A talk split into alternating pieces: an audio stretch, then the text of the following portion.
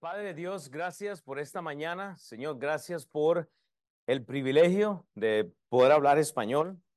Gracias, Señor, por él, este, pues este domingo nuevo que podemos venir a celebrar, Señor, eh, que hemos creído en el Evangelio. Y es lo que vamos a hablar hoy, Señor, que tú nos des oídos, Señor, para escuchar, que tú me des palabras que obviamente no tengo, Señor, pero que nos ayudes a procesar este mensaje hoy con un corazón dispuesto. Y Señor, que eh, al irnos, hoy podemos entender la necesidad, Padre, de el Evangelio, Padre, que es realmente morir a nosotros mismos, Padre. Que tengamos ánimo, Señor, para poder cumplir la gran comisión, para poder traer las naciones a, a Kansas City, Padre, en el nombre de Cristo Jesús, Padre. Amén. Hoy vamos a estar en el capítulo de Hechos. Sé que hay gente nueva. Hechos capítulo 7 del versículo 51 al 60. El tema es, el Evangelio es morir a nosotros mismos. Y si usted no está familiarizado, pero esa palabra, el Evangelio, eh, realmente es compartir las buenas nuevas de nuestro Señor Jesucristo. En este contexto hay una persona llamada Esteban que ha sido acusado y Esteban va a ser apedreado. Él va a morir aquí al final de este capítulo. Si usted no ha estado en las clases anteriores, es simplemente él recibió una acusación de estar en contra de la iglesia y de las escrituras. Y Esteban está en un concilio y va a ser apedreado ahora porque no han escuchado. Pero lo que hace Esteban es mostrar el evangelio a ellos de una forma eh, fonética de, una forma práctica de, unas eh, palabras que ellos entienden. Y yo estoy seguro que para nosotros, cada vez que hemos sido acusados, que tal vez hemos estado en una situación difícil, lo que debemos de hacer es más bien es presentar a Cristo. Eh, y obviamente hay que entender, el Evangelio es morir a nosotros mismos, porque para poder compartir el Evangelio, hermanos, usted va a tener que determinar su corazón. Si usted quiere que alguien conozca de Cristo, eso va a tener que empezar en su corazón. O sea, y la semana pasada vimos algunas cosas de esto, de, que compartir la palabra de Dios de realmente requiere de que Cristo cambie mi vida primero. Es entender que tengo que tener una historia de vida. Si la historia de Jesús no está en su vida, usted no va a poder compartir la palabra de Jesús a las personas. Y es ahí donde entonces podemos meternos en problema. Es liberación, es enseñar a las personas qué es esto del Espíritu Santo que ahora tenemos. Entonces, mi intención es dejar una idea clara, hermanos, de qué lo queremos, eh, qué lo queremos entender. Si usted no ha, si usted no ha leído nunca el libro de Hechos, tenemos el versículo clave, entonces, que ha sido el versículo que hemos estado nosotros viviendo. Número uno, entonces, dice la palabra en Hechos 1.8. Este es el pasaje clave. Si usted no entiende todo el libro de Hechos, si usted aprende este versículo, usted lo va a entender, pero dice, pero recibiráis poder y hemos hablado, Dios nos dio todo el poder a través del Espíritu Santo, pero luego dice, cuando haya venido sobre vosotros el Espíritu Santo. Y es que Él había prometido el Espíritu Santo, repito, para los nuevos, el Espíritu Santo en el Antiguo Testamento iba a venir cuando Cristo muere, ahora Él nos ha dado su espíritu. Hay una promesa de un tiempo en el contexto de Hechos capítulo 2, ya el Espíritu Santo había venido, entonces hasta ahí termina ese tiempo de ley antigua, pero vea lo que pasa, dice, y me seréis testigos. Entonces, ese es el asunto, es que el versículo clave nos da esa transición, hermanos, de qué? De una ley que había sido escrita ahora a ser testigos. Dios nos ha dado 66 libros que nosotros tenemos que procesar, obviamente, para poder llevar esta gran comisión que obviamente empieza en Jerusalén, empieza en Kansas City, en toda Judea, allá en Lizomen, y empieza en Samaria. Hermanos, la idea es que llevar el Evangelio hasta lo último de la tierra. El Evangelio no puede permanecer solo en MBT o en el Midtown Baptist Temple, aquí en esta iglesia. el Evangelio se recibe acá pero tiene que salir y tiene que expandirse. Entonces, no estamos para entretenernos. Y en contexto, yo sé que esto está muy difícil, tal vez, y usted está llegando y dice, ¿qué es lo que pasa? Esteban eh, eh, eh, representa esta transición y, hablamos un poco de lo que es las dispensaciones en semanas anteriores, que toda la trama que, que ha tenido Esteban es que él ha sido acusado. ¿ok? El problema es que estos acusadores, gente de unos llamados libertos, unos de Sirene, de Asia, una gente de Alejandría, estos de estos pueblos habían acusado a Esteban. ¿Qué es el asunto? No estaban trazando bien su Biblia, ah, hubo una transición, el Espíritu Santo ya ha venido, entonces ahora había una ley antigua, ya no dependemos de eso. La ley, lo hemos estudiado, nos ayuda a entender el problema del pecado que está en nuestras vidas, pero no podemos vivir bajo la ley. Ahora estamos bajo la gracia. Cristo muere entonces y ahora Esteban está como por aquí, ahora estamos nosotros en la iglesia. ¿Y qué es lo que tenemos? Estamos viviendo ahora por la gracia de nuestro Señor Jesucristo. Y, entonces, el, el, el, problema es que estos libertos, esta gente de Sirene, acusa a Esteban de algo que ya se había dicho. Y Esteban dice, hey gente, pero ya, ya tenemos el Espíritu Santo. Ahora tenemos que compartir el Evangelio. Ahora tenemos a Cristo. Claro, no del respeto, no estoy eh, faltando respeto a Abraham, no estoy en contra de Moisés. Más bien, déjenme recordar lo que ellos hicieron. Pero lo que Esteban quiere es enfocar su mensaje en Cristo. Entonces, solo con esto en mente, oremos. Porque yo lo que quiero es que Dios entonces prepare el corazón hoy para recibir lo que vamos a aprender. Padre Dios, el mensaje es tuyo y vamos a orar, Señor, para que este evangelio, Señor, que tú nos has dado, Padre, nos prepare para morir a nosotros mismos, Dios. El, poder compartir las buenas nuevas, tiene que llevarnos a nosotros a morir a nuestro mensaje, a morir a nuestra expectativa y más bien poner la expectativa de Cristo. En el nombre de Cristo Jesús. Amén. Entonces, el, tema de hoy, nuevo, para, para, para empezar, eh, eh, si me ayudan, el Evangelio es el morir a nosotros mismos. Repito, lo que usted ha recibido, usted puede decidir guardarlo o usted puede morir a usted mismo y decir, Dios, yo no puedo hacer esto, pero en el nombre del Señor Jesús yo voy a compartir el Evangelio. Yo voy a invitar gente a la iglesia. Tal vez yo no puedo compartir el Evangelio, pero puedo traer a alguien a la iglesia. Entonces vea lo que dice hoy el tema, Hechos 7, 51, 56. Duros de cerviz, dice Esteban. Ahora Esteban les está predicando en el versículo 51, e incircusos de corazón y de oídos, vosotros resistéis siempre al Espíritu Santo como vuestros padres, así también vosotros, al cual de los profetas no persiguieron vuestros padres y mataron los que anunciaron de antemano la venida del justo. Obviamente Esteban les dice, ustedes rechazaron a Cristo, al justo.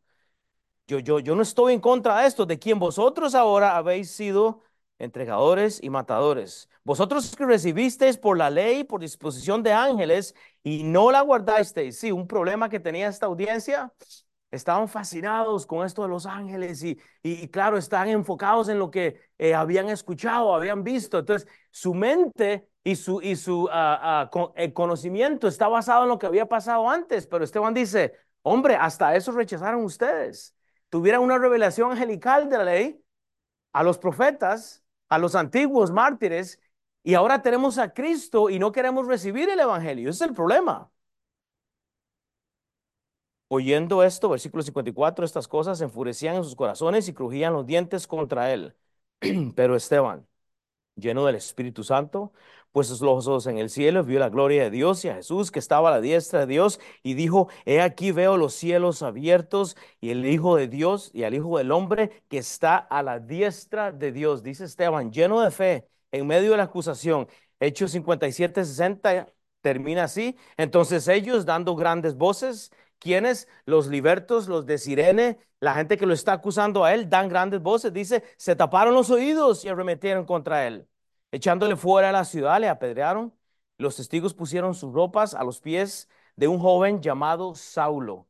Este Saulo va a representar al apóstol Pablo más adelante. Si usted no sabe, eh, vamos a hablar en, el, en, mensajes este, este, posteriores, pero es importante, esto es crucial. Y apedreaban a Esteban mientras él invocaba y decía, Señor Jesús, recibe mi espíritu. Esteban es un cuadro del Señor Jesucristo.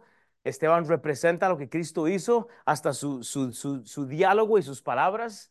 Él, está este, haciendo lo que Dios dice, dice, y puesto de rodillas, clamó a gran voz, Señor, no les tomes en cuenta este pecado. Y habiendo dicho esto, durmió. Entonces, para los que no han estado, lo que sucede aquí, hermanos, es la última oportunidad que está recibiendo este mundo y eh, Esteban que representa a este primer evangelista después de los apóstoles. Y es lo que debe pasar en nosotros, hermanos. Nosotros tenemos que representar es esta acusación por los libertos, por los de Sirene. Lo que hizo fue llenar de fuego a Esteban y decir, no, voy a morir a lo que yo creo. Voy a, compartir el evangelio, voy a, morir a mis deseos para llevar a esta gente realmente a un mensaje que, pues tienen que escuchar. Este mismo síndrome, hermanos, es, e, es, lo que vemos hoy en las iglesias, nosotros tradicionales. Gente que está en contra de la persona de Jesús, poniendo su propia agenda, eh, no articulando bien lo que dice la Biblia y es un problema. Entonces, el, el punto número uno, hermanos, tenemos que morir a nosotros mismos, pero para que usted pueda morir a usted mismo, hay algo principal en el versículo 51. Dice la Biblia, duros de servicio. Si usted toma, si usted toma notas, el primer punto es hablar con autoridad para que usted pueda morir a usted mismo para morir a nosotros mismos, usted tiene que hablar con autoridad. Dice, duros de servicio, hermanos. En el contexto, esto era eh, eh, eh, palabra que ellos entendían, duros de servicio, había respeto. Ellos entendían esto. E incircusos de corazón, hablar con autoridad también requiere de conocimiento cultural. El judío, en este contexto, estaba enfocado en una circuncisión hecha a mano, que ahí está la diferencia. Ya la circuncisión que nosotros ocupamos es la espiritual. por ejemplo, en este contexto estamos aquí llenos de latinos. Cuando usted habla de la incircuncisión, pues la mayoría de latinos no compartimos esto, pues no lo tenemos desde niños en nuestros países. La circuncisión es algo que no se hace. La mayoría, en este contexto, Esteban le dice, ustedes son incircusos de corazón y de oídos. Entonces, él tiene el conocimiento cultural. Ya la salvación no tenía que ver con una circuncisión que era hecho a mano. Entonces, ¿me entiende? Eh, hablar con autoridad requiere de, respeto, un poco de conocimiento cultural, pero también del asunto teológico. Esteban le dice, vosotros resistís siempre al Espíritu Santo. Y eso es importante, el Espíritu Santo, ¿por qué, hermanos? Por todo el Antiguo Testamento, ¿qué fue lo que hizo el pueblo judío? Resistir al Espíritu Santo. ¿Qué hacía el Espíritu Santo? Iba y venía iba y venía. Ahora hay una transición. Entonces, para que usted pueda hablar con, con, autoridad, no solo requiere un poquito de respeto, a veces conocer lo cultural, usted tiene que conocer lo teológico o lo bíblico. Hubo una transición. ¿Qué, qué tenemos hoy, iglesia, nosotros por medio de Cristo? Nosotros tenemos el Espíritu Santo. Si hemos sido salvos, ya tenemos el Espíritu Santo. Y luego Esteban les recuerda esto que vuestros padres habían hecho. Es la parte práctica. Hey, hombre, lo que tú no haces ahora es lo que tus padres no hicieron, que fue el negar la presencia de Jesús en este mundo, en negar que Cristo era la solución. Entonces, no, notemos que Esteban está separándose para morir nosotros, a nosotros mismos, debemos de, separarnos, hermanos. Es realmente entender, o sea, que Esteban está usando un lenguaje cultural que ellos entienden. Duros de cerviz, incircusos. Eso era una ofensa culturalmente. En el Antiguo Testamento, cuando usted escucha el duro de cerviz, cuando usted escucha el incircuso, era para decir, hey, vos estás en rebelión. ¿Sabe qué hace Esteban? Se educa para poder compartir y para poder hablar de la palabra de Dios con literal autoridad. Y eso es importante, el ser duro de cerviz y el incursiso, eh, eh, incircunciso era, era una fonética, una gramática que ellos literalmente estaban entendiendo. Y a veces lo que tenemos que hacer es traer a la persona de Cristo a nuestro vocabulario. Pero hay gente que no conoce, o sea, la autoridad de nuestro lenguaje, hermanos, va a representar mucho. Y Esteban dice, ustedes fueron los que lo negaron. Vea lo que hace Esteban. Éxodo 33, 5. Él está trayéndoles al recuerdo que lo que están haciendo, porque yo les repito, Esteban está a punto de morir. Pero Esteban dice, hey, déjenme recordarles que eso de la cerviz y esta incircuncisión que ustedes siguen poniendo atención, traía ira a ellos. Vea lo que dice Éxodo 33, 5, porque Jehová había dicho a Moisés, di a los hijos de Israel, vosotros sois pueblo de dura cerviz. Repito, al, al decir estas palabras, lo que hace Esteban es que con autoridad los está reprendiendo. Y ellos entienden que Esteban está entonces en contra de lo que ellos están haciendo. En un momento subiré en medio de ti y te consumiré. Quítate pues ahora tus atavíos para que yo sepa lo que ha de hacer. Esteban les recuerda la literatura del Antiguo Testamento. ¿Qué hace la ley? Hermanos, expone la maldad de nuestro corazón. La ley se inscribió porque la ley dice no matarás. Porque la ley dice no, no robarás, ¿verdad? O sea, nos ayuda a entender. Esteban les dice, hey, lo que ustedes están a punto de hacer o lo, o lo que hicieron con Jesús y lo que van a hacer conmigo, hermanos, ustedes están siendo duros de service. Deuteronomio 10, 12, 15. Ahora pues, Israel, que pide Jehová tu Dios de ti, sino que temas a Jehová tu Dios, que andes en todos sus caminos y que lo ames y sirvas a Jehová tu Dios con todo tu corazón y con toda tu alma, que guardes los mandamientos de Jehová y sus estatutos, que yo prescribo hoy para que tengas prosperidad. He aquí, de Jehová tu Dios son los cielos y los cielos de la tierra y todas las cosas que hay en ella, solamente que tus padres se agradó Jehová para amarlos y escogió su descendencia después de ellos a vosotros entre todos los pueblos, como en este día. Circuncidad pues el prepucio de vuestro corazón. Repito, el contexto de Hechos 7, usted tiene una gente enfocada en una circuncisión hecha a mano. Me explico, ustedes saben qué es la circuncisión, ¿verdad? El órgano masculino es removido ese pellejito extra, digamos, no es algo común entre la cultura hispana, pero repito, el judío, la circuncisión representaba esa, esa promesa. Y ya no estábamos ahí. ¿Sabe qué es lo que está pidiendo Dios? Que hagamos una circuncisión de nuestro corazón. Esa es la parte importante. Y no endurezcáis vuestra cerviz. Repito, la fonética y el lenguaje de Hechos 7 es familiarizada con esta audiencia porque ellos saben que esto de la circuncisión y esto de la cerviz era una reprensión de Dios en su discurso. Porque Jehová vuestro Dios es Dios de dioses y Señor de señores, Dios grande, poderoso y temible, que no hace acepción de personas ni toma cohecho, que hace justicia al huérfano y a la viuda, que ama también al extranjero, dándole pan y vestido. Hermanos, Usted puede estar en contra de lo que sea, pero no queremos estar en contra de Dios. ¿Sabe qué quiere Dios? Una circuncisión de nuestro corazón. Y Esteban les está recordando esto, duros de cerviz, duros de cerviz, incircusos. Tiene que haber un cambio. Jeremías 4:4 tiene un, un discurso similar cuando él está reprimiendo al pueblo, circuncidados a Jehová y quitar el prepucio de vuestro corazón varones de Judá y moradores de Jerusalén, no sea que mi ira salga como fuego, dice Jehová, y se encienda y no haya quien la pague por la maldad de vuestras obras. Entonces, hermanos, vea, hablar con autoridad no es la forma como usted dice las cosas. Para hablar con autoridad, hermanos, es más bien lo que se dice. Entonces yo puedo decir un montón de palabras teológicas y palabras extrañas y palabras que no entiende, muy respetuoso, pero hermanos, si, si el tono mío y, y, la autoridad más bien está en mi emoción y no más bien en lo que yo estoy diciendo, entonces ahí tenemos un problema. Porque el hecho que yo estoy regañando a alguien, eso no significa que está entendiendo. Hoy si usted se perdió el mensaje del, del pastor Kenny en la mañana, fue excelente.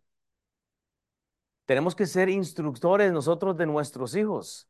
¿Sabe que eh, eh, Esteban está tratando de instruir a una audiencia que no es de él? Él sabe que va a morir. Pero ¿sabe qué es lo que usa? Autoridad, hermanos. La autoridad no es la forma como se dice, sino más bien lo que se dice. Y Hechos 7.1 nos ayuda a entender que ocupamos autoridad, hermanos. Vea lo que pasa en el versículo 52. Si usted quiere apuntar la palabra hechos, es palabra clave. Vea lo que dice la palabra de Dios, hablar con autoridad y hechos. Hablar con autoridad y hechos. Dice en Hechos 7, 52 y 53. Dice Esteban entonces, ¿a cuál de los profetas no persiguieron vuestros padres? Signo de pregunta. Y mataron a los que anunciaron de antemano la venida del justo, que es Cristo. Hermanos, no anunciamos nuestro mensaje, no anunciamos el evangelio de Will, no anunciamos el evangelio de Moisés, como lo habíamos hablado anteriormente. No traímos a, memoria el evangelio de, de Jeremías, porque ¿cuál es el evangelio? Cristo. Es que Cristo murió para liberarnos a nosotros, de quien vosotros ahora habéis sido entregadores y matadores. Vosotros que recibiste la ley por disposición de ángeles y no la guardasteis. Número uno, hermano, los hechos son historia. A veces para usted poder presentar la Biblia a alguien, usted va a tener que familiarizarse con, los, con las historias de la Biblia. Usted tiene que saber un poquito. En este contexto, usted va a estar practicando eso. Pero los hechos presentan la verdad. ¿A quién? A Cristo. Que sea el hecho de lo que Cristo hizo. Hermano, aquí podemos aprender un montón. Las películas hoy en día presentan a caracteres como Superman, Batman y, usted puede seguir la, la, bueno, no, yo no veo esas películas, pero digo, yo sé que hay películas de, de, ciencia ficción, a mí no me gusta mucho. A mí me gustan mucho las, las, las películas que traen una historia real. Hermanos, ¿sabe cuál es la historia real que podemos presentar hoy en día? Es el cambio que Dios hizo en mi vida. La historia donde yo fui adoptado, yo fui aceptado por, por el amado que es Cristo. Y usted puede compartir esa historia. Que a veces traemos a la memoria historias ficticias, pero Esteban les dice, hey, no, no, no, momento, ¿a cuál de los profetas no persiguieron vuestros padres? ¿Sabe qué hace Esteban? Esteban crea una línea y dice, hey, vuestros padres. Ese es un problema que tienen ustedes hoy en día. Y yo siempre he dicho, hermanos, pero una historia una predicación, un devocional que no presenta a Cristo, hermanos, estamos perdiendo tiempo. usted puede dar su historia, usted puede compartir su, su, testimonio, pero hermanos, si Cristo no está en el diálogo, en la fonética, en la articulación de su mensaje, estamos perdiendo tiempo, porque usted no va a cambiar absolutamente a nadie. Cristo lo va a hacer. Cristo es el que lo va a hacer, hermanos. Mucha gente va, va, va a dejar legados. A ver, ¿cuál, historia quieres dejarle a tu hijo? ¿Qué es lo que tú quieres dejarle a tu hijo esta mañana? ¿Que eras un buen padre o que eras? Claro, un buen padre. ¿Ves sí o no? Pero ¿cómo lo vas a hacer? Te estoy preguntando. ¿Cómo lo vas a hacer? Solo. Lo vamos a hacer cuando la historia de Cristo posea mi corazón y, que Cristo solo, solo la persona de Cristo, no el mensaje del pastor, vio el mensaje del pastor, wow, no, no, no, no, la historia de Cristo. Cuando, la, cuando tú poseas, y ya fuiste salvo hace unas semanas, ¿verdad? Gloria, a Dios, amén. Pero ahora que ya tienes ese regalo, hermanos, e, ese es el cambio que estamos viendo ahora, hermanos. Es, no es la historia mía, es la historia de, de Cristo, hermanos. Nosotros estamos orando por personas yo estoy orando por una clase en español que lleve la tarea afuera, hermanos, que es traer más eh, eh, eh, evangelistas, es ir a compartir más el evangelio, porque aquí queda espacio, hermanos. Vamos a tener que llenar todo esto. Hermanos, si la historia de Cristo está en Kansas City, entonces la vamos a llevar a otros lugares. Así es, esta iglesia ha plantado ya siete iglesias afuera, hermanos, y no vamos a terminar. Pues no queremos una iglesia grande. ¿Sabe lo que queremos? Es una iglesia que se expanda. Y ministerios hispanos en todas las congregaciones, porque hay hispanos en todos lados. Ese es el punto. Pero tenemos que empezar en Jerusalén, donde en mi corazón, la tradición judía entendía que ellos habían metido, matado a los profetas. Ellos sabían que habían crucificado a Jesús. Vea lo que dice Esteban. ¿A cuáles de los profetas no persiguieron vuestros padres? Vuestros padres. Repito, ¿sabe qué está haciendo Esteban?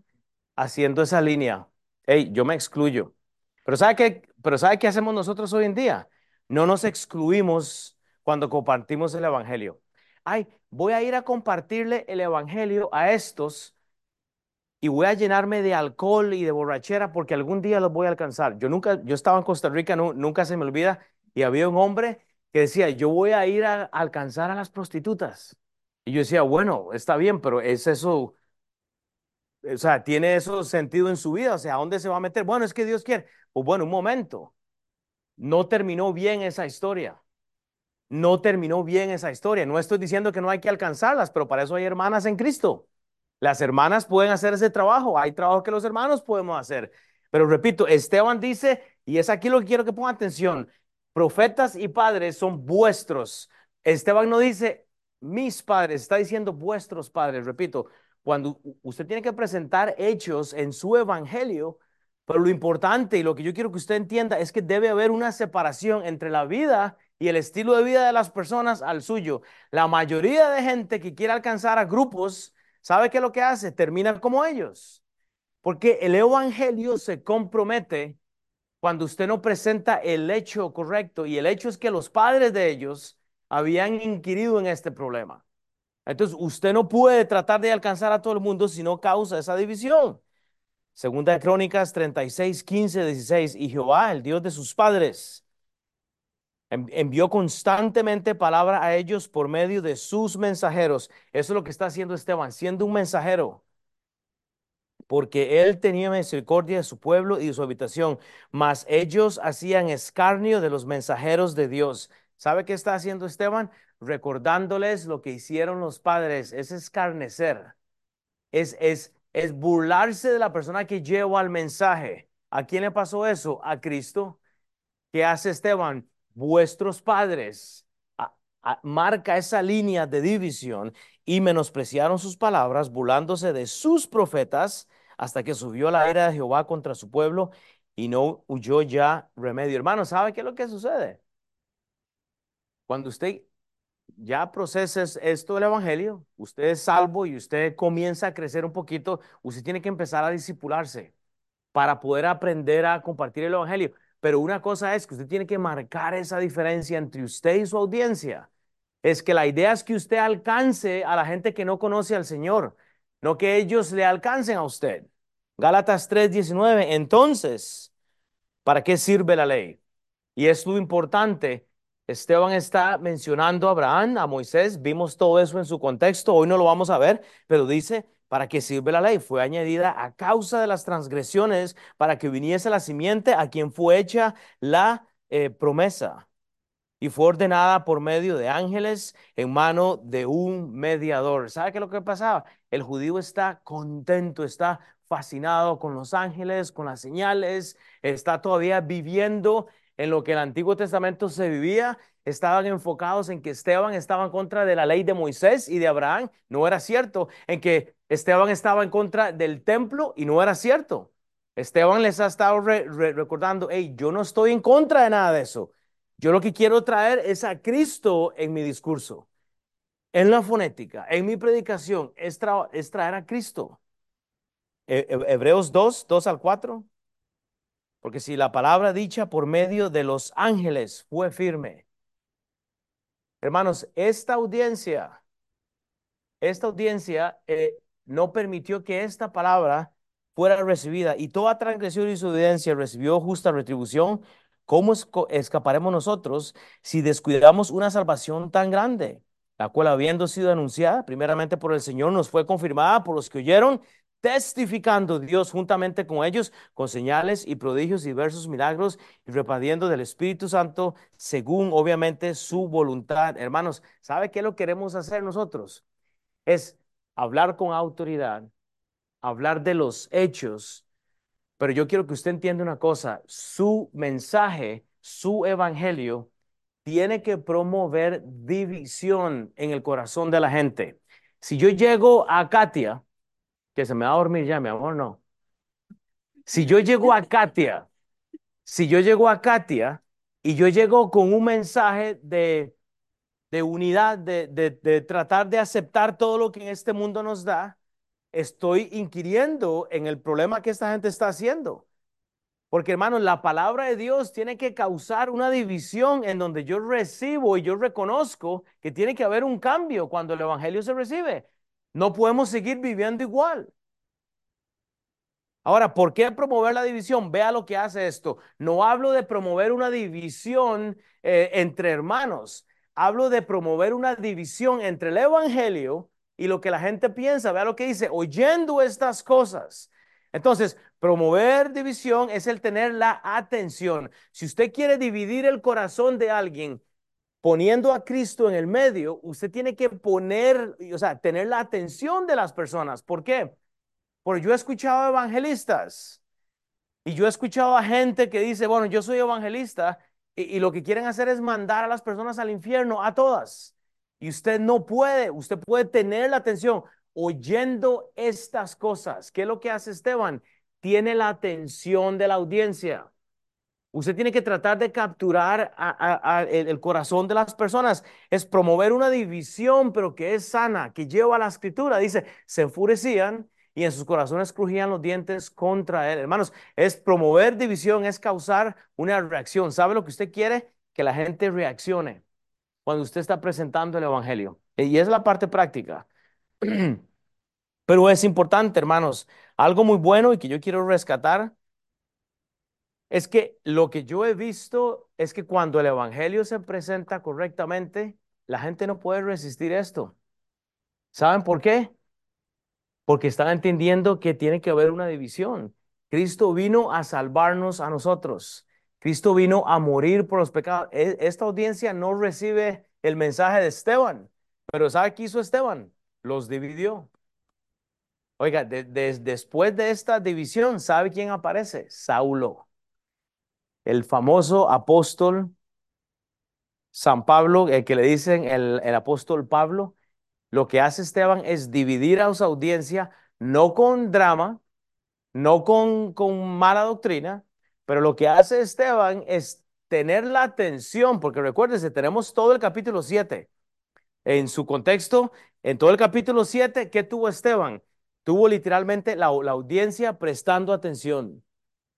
¿Qué es lo que tiene Esteban? La atención. ¿Por qué? Porque está trayendo hechos del Antiguo Testamento, de la ley, del templo, y ahora Esteban pone a Cristo. Ahora hay una mala reacción, pero entienda, eso es importante. Cuando logramos esto, hermanos, cuando usted tiene la atención, cuando usted logra que los dientes de las personas crujan, porque usted dice, hermana, hermano, mi vida cambió por la persona de Cristo, no por el pastor, no por el evangelista, por la persona de Cristo sola. Entonces, ¿sabe qué hace la gente? Cruje, wow. Yo todavía me recuerdo cuando dicen, Will, pero usted cambió. Y yo, pues sí. Yo sé que mi hermana se está riendo y ella dice, sí, ¿cómo cambió este hombre? Pero Dios hizo un cambio en mi vida.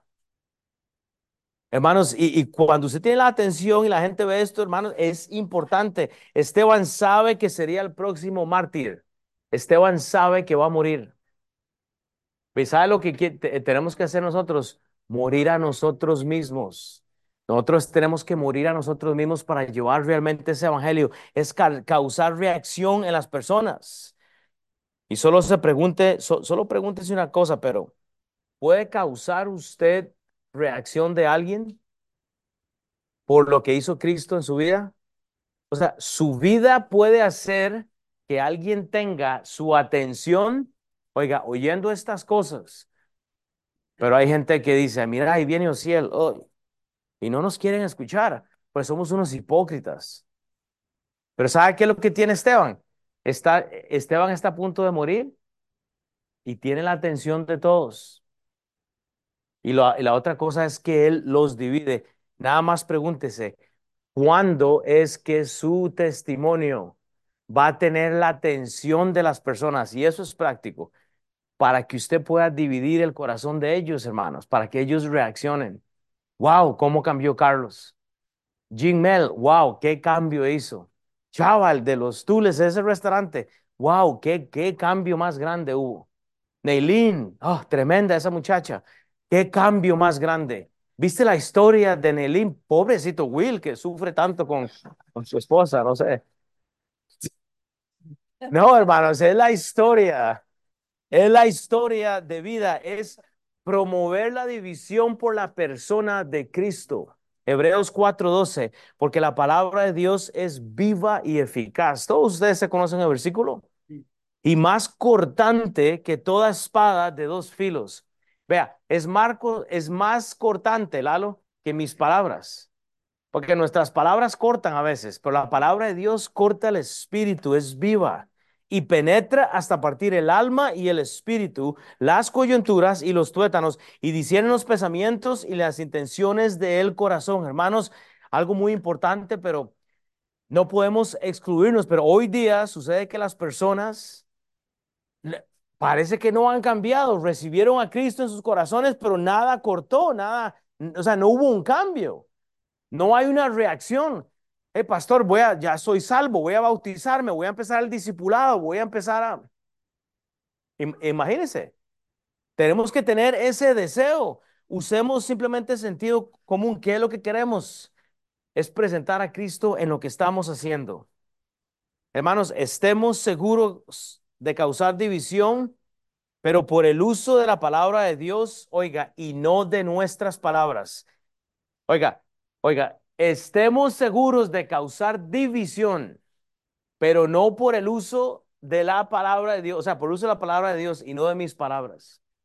Porque a veces queremos alcanzar al mundo, pero ¿sabe qué es lo que hacemos con nuestras palabras?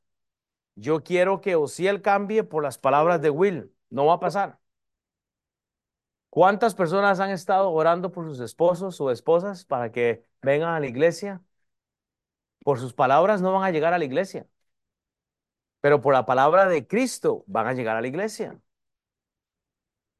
¿Qué dicho? Hay un par de amenes. Pues que no sean las palabras del pastor, que sean las palabras de, de Cristo, porque entonces quiere decir que yo los gané a ustedes o, o el que predicó los ganó a ustedes. No, es Cristo. Hablar con autoridad y hechos promueve testimonio, eh, eh, división y el testimonio para ir terminando. Dice Hechos 7, 56, 56, pero Esteban, oiga, lleno del Espíritu Santo, puestos los ojos en el cielo, vio la gloria de Dios y a Jesús que estaba a la diestra de Dios. Número uno, el testimonio es ser testigos. El testimonio no es lo que usted quiere hacer o lo que usted piensa. Hey, tranquila, esa niña está bien. usted no se preocupe, ella es, ella es un ángel. No, ella está escuchando el evangelio ahí. Usted tranquila, ahí puede estar. Pero el testimonio es ser testigos, porque la Biblia dice que estaba lleno, está puesto, hermano, sus ojos en el cielo. Y no solo eso, sino que está viendo la grandeza de Dios. En el, en el estudio bíblico, eh, eh, estábamos en Grandview este lunes y, Carlos estaba hablando del testimonio de lo que ha hecho Dios en, su vida, pero cómo costó, tuvo que llenarse del Espíritu Santo, estar eh, eh, leyendo la palabra de Dios, me levanto a las 4 de la mañana y tengo que tener mi devocional y todo eso. ¿Por qué? Porque queremos poner nuestros ojos en Cristo, no en los hombres. ¿Y sabe qué es lo que pasa? Vemos la grandeza de Dios, es el testimonio. Es el testimonio. Cuando usted es un testigo de Dios, usted tiene estos tres elementos. Usted está lleno ya del Espíritu Santo.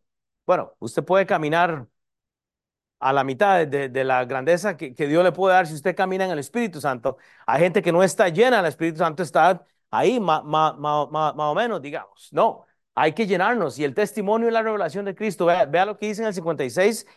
Y dijo, he aquí, veo los cielos abiertos y al Hijo del Hombre que está a la diestra de Dios. Hermanos, el testimonio es la revelación de Cristo en mi vida. Cuando usted dice, ahora sí veo lo que Dios está haciendo en mi vida. Ahora le hago una pregunta, ¿puede ver usted lo que Cristo está haciendo en su vida esta mañana? Pues yo lo veo en mi familia. Hay decisiones, repito, ¿ah? ¿Ah, qué dijiste? Tenemos salud, Usted ve el testimonio de Dios, hermanos, cuando usted ha, comprado esto, pero el verdadero testimonio de Dios se llena del Espíritu, se pone la armadura de Dios, hermanos, y tenemos nuestra mirada puesta en Dios.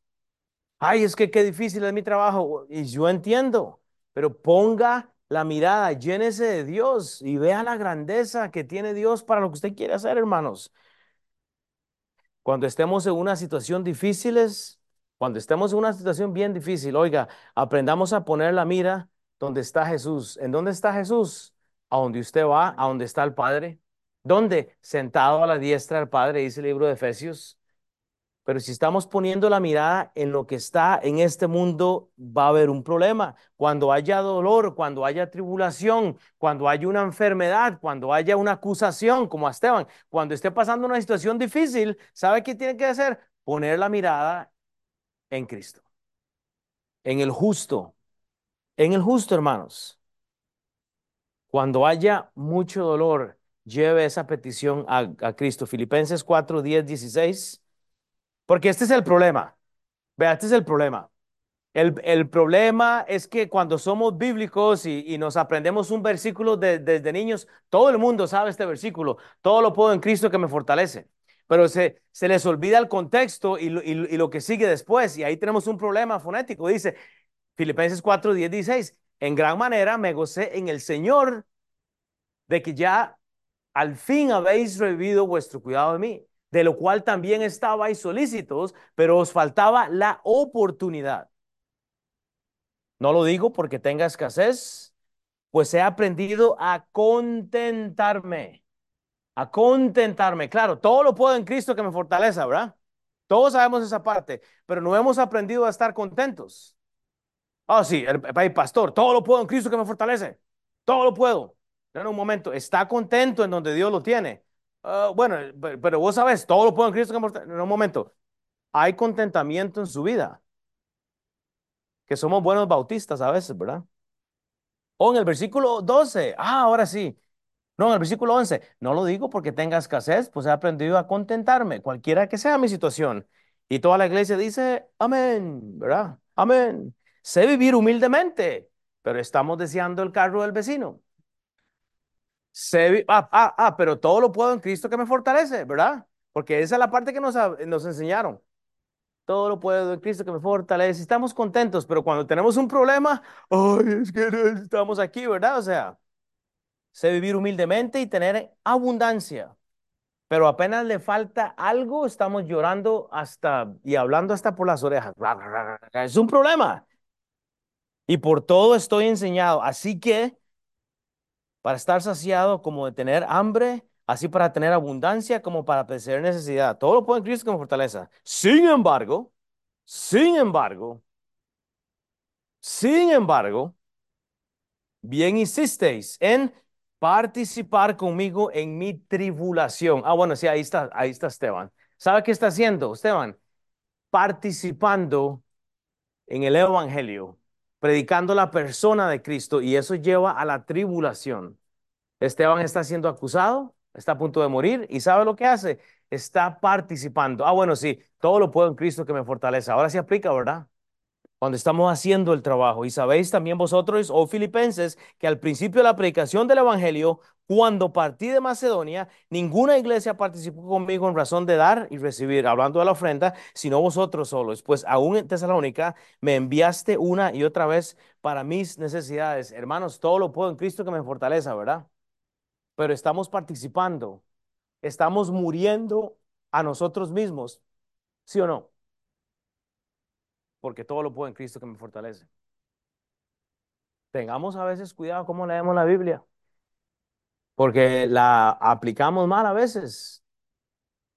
Hay que participar, hermanos, de esta persecución que hay en el mundo. Si usted no, si usted no hace esa división entre los padres de ellos y su padre que está en el cielo, como le hace Esteban, hey, vosotros, vuestros padres.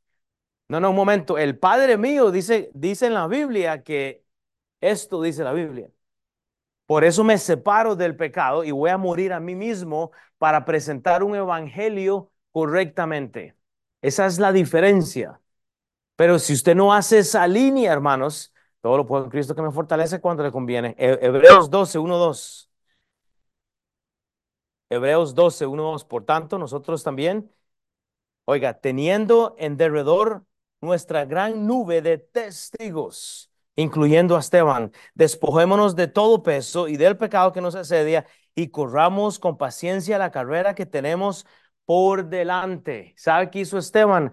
Puestos los ojos en Jesús, el autor y consumador de la fe, el cual por el gozo puesto delante de él sufrió la cruz, menospreciado el aprobio y se sentó a la diestra del trono de Dios. Usted lo puede leer todo eso en Efesios, es, es impresionante, hermanos. Usted tiene que hacerlo, es estar en Cristo, empecemos ahí. ¿Me entienden esta mañana? O sea, morir a nosotros mismos es la esencia para compartir el Evangelio. Compartir el Evangelio por medio de su talento y por lo que usted cree que usted puede hacer, solo va a llevar a la gente a creer en su evangelio. Presente la historia de Cristo. Oiga, hablar con autoridad y hechos promueve la división y el testimonio con la reacción de la audiencia. Vea, vea lo que pasa entonces, ya para ir terminando. Hechos 7, 5, 7, 5, 8, usted ve la reacción de la audiencia. Entonces ellos, ¿quiénes son ellos? Los acusadores, ellos los que están acusando a Esteban. ¿Quiénes son ellos? Los libertos, los que alguna vez habían sido eh, esclavos, los de Sirene, los de Asia, que eran esclavos, que fueron esclavos, ahora eran libres, pero ahora eran libres para matar a Esteban, ¿verdad? Entonces ellos, dando grandes voces, se taparon los oídos y arremetieron a una contra él y echándole fuera de la ciudad le apedrearon y los testigos pusieron sus ropas a los pies de un joven que se llamaba Saulo. Y aquí voy a hacer una pausa y la reacción de la audiencia genera vida, hermanos. Hay algo que usted tiene que entender aquí, no lo vamos a estudiar hoy, usted tiene que seguir viniendo, pero la reacción de la audiencia, hermanos, ¿sabe qué hace? Va a generar muerte, porque ellos reaccionan matando a Esteban. Pero ¿sabe qué es lo que hace? La muerte de Esteban. Ahora que lo vamos a ver, la muerte de Esteban va a generar la vida de Saulo. Ah, vos sabes, ¿verdad? La muerte de Esteban, o sea, la reacción de la audiencia va a generar vida. ¿Qué hizo la muerte de Jesús? Nos dio vida. La muerte de Esteban está siendo testiguada por una persona llamado Saulo. Y no lo vamos a ver hoy. Yo repito, más adelante vamos a meternos ahí. Pero yo quiero que piensa, Saulo es el apóstol de nuestra iglesia, es el que nos ha escrito las, las cartas a la iglesia, cartas pastorales, hermanos. Eh, Filemón, una carta bellísima de un capítulo, hermanos. Pablo marca la historia realmente de la cual tú y yo tenemos que estar ahora empapados, da el testimonio del cual nosotros ahora tenemos que aprender a vivir. Esteban sabe qué marca la muerte. Fue la última esperanza que tenía esta gente. Digamos, ya después de los este, apóstoles, este primer evangelista se convierte en el primer mártir, pero ¿sabe qué es lo que genera? Vida a Saulo. Puede morir usted a usted misma, a usted mismo, para generar vida a sus hijos. ¿Conocen sus hijos el Evangelio, sí o no? E, esa es la gran pregunta. Y Esteban está sujeto, oiga, dando grandes voces, se taparon los oídos y arremetieron a una contra él y echándole fuera de la ciudad, le apedrearon. Y los testigos pusieron sus ropas a los pies de un joven que se llamaba Saulo. Saulo tiene un cambio brutal después de este evento. Él, es llamado, pero solo piense por un momento, hermanos. Lo que sucede acá marca la historia bíblica. Y, y luego vamos a meternos más ahí. Vea lo que dice Hechos 9 del 1 al 5. Vea la vida que genera la muerte de Esteban. Este Saulo es el que viene a ser el apóstol para la iglesia. Todo el mundo lo conoce, pero Hechos 9, 1, 5 dice, Saulo, este mismo Saulo, que, que es testigo de la muerte de Esteban, respirando aún amenazas y muerte contra los discípulos del Señor, vino al sumo sacerdote y le pidió cartas para las sinagogas en Damasco a fin de que si hallasen algunos hombres o mujeres en este camino los trajese presos a dónde? A Jerusalén.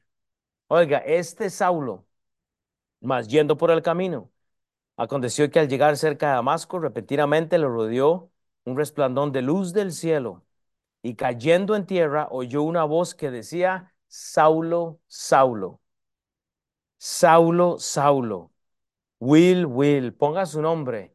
Carlos, Carlos. Juan, Juan. ¿Por qué me persigues? Y vea lo que dice él. ¿Quién eres, Señor? En mayúscula. ¿Sabe qué tuvo Saulo? La muerte de Esteban impactó esta decisión. Y, luego vamos a meternos ahí porque ya se nos fue el tiempo. Pero, pero piense entonces, ¿qué es lo que se requiere, hermanos? Voy a terminar con esto. Para compartir el Evangelio, usted necesita muerte personal.